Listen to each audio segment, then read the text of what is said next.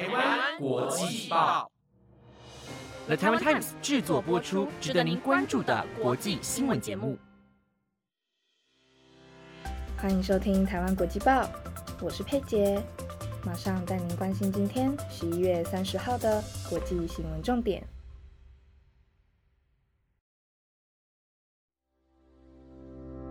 各位听众朋友们，晚安！马上带您关心到今天的国际新闻曝光。法国旅客搜寻台湾次数激增，涨幅达两千七百八十六 percent 夺冠。河豚鱼苗疑似混入文仔鱼干贩售，日本新泻市警告千万勿食用。年仅十个月，哈马斯表示年纪最小人质在空袭中丧命。两周前才种下，白宫国家椰蛋树被强风吹倒，周六将举行点灯仪式。白宫迎接椰蛋，打造魔力、奇迹与欢乐的童话世界。想知道更多新闻内容的话，就一起听下去吧。首先，带您关心的第一则新闻为：法国旅客搜寻台湾次数激增，涨幅达两千七百八十六 percent 夺冠。国际线上旅游平台最新统计分别显示，法国游客去年搜寻增幅最高城市，台湾的台北名列第五。全球来说，台湾搜寻涨幅高达两千七百八十六 percent，荣登榜首。法国媒体称爆炸性增加。欧洲观光产业媒体本月十七日报道二零二四法国人旅游趋势。欧洲观光产业媒体本月十七日报道二零二四法国人旅游趋势。根据旅游搜寻引擎观察，去年目的地关键字搜寻次数，法国人搜寻次数增加的前十大旅游城市大都在亚洲。台北荣登第五名，搜寻次数涨幅达两百一十一 percent。第一和第二名分别是日本的大阪与东京，第三是印度孟买，第四是北马其顿首都史高比耶。台北之后是阿尔巴尼亚首都蒂拉纳，越南河内。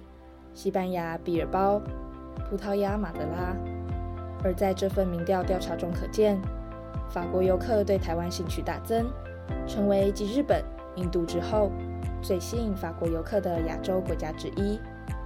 对法国人而言，文化探索是将来旅行的重点，包括探索当地美食、历史游览以及大自然践行。欧洲旅游委员会表示，明年旅游热度将持续增温。七十一 percent 的受访欧洲游客说将维持或增加旅游预算，六十八 percent 的欧洲人计划在未来六个月内出门旅行。接下来带您关心的第二则新闻是：河豚鱼苗疑似混入文仔鱼干贩售，日本新泻市警告千万勿食用。日本东京放送电视台报道，平宁市冰库现产的文仔鱼干，于十一月二十三号至二十八号。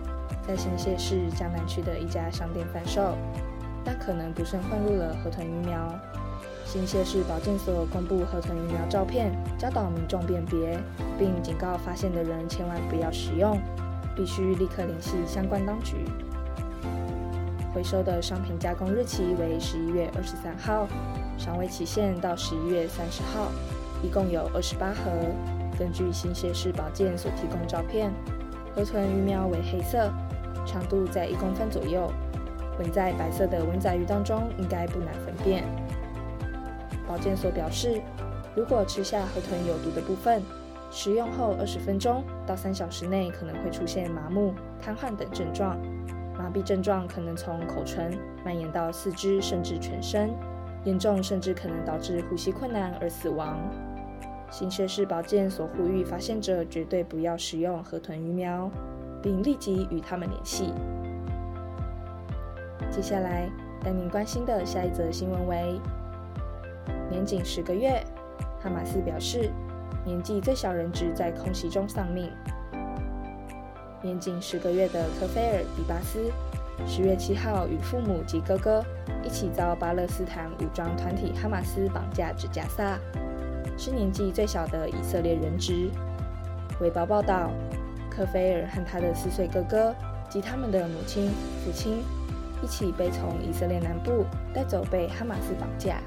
哈马斯军事部门二十九号宣布，科菲尔稍早在以色列对加萨地带空袭时丧命，他的哥哥和母亲也一同罹难，但没有提及父亲。以色列军方指出，哈马斯对加沙地带所有人质的安全负全部责任，哈马斯必须承担责任，而他们的行动持续危及人质，其中包括九名儿童。哈马斯必须立即释放以色列的人质。接下来带您关心的下一则新闻为：两周前才种下，白宫国家椰蛋树被强风吹倒，周六将举行点灯仪式。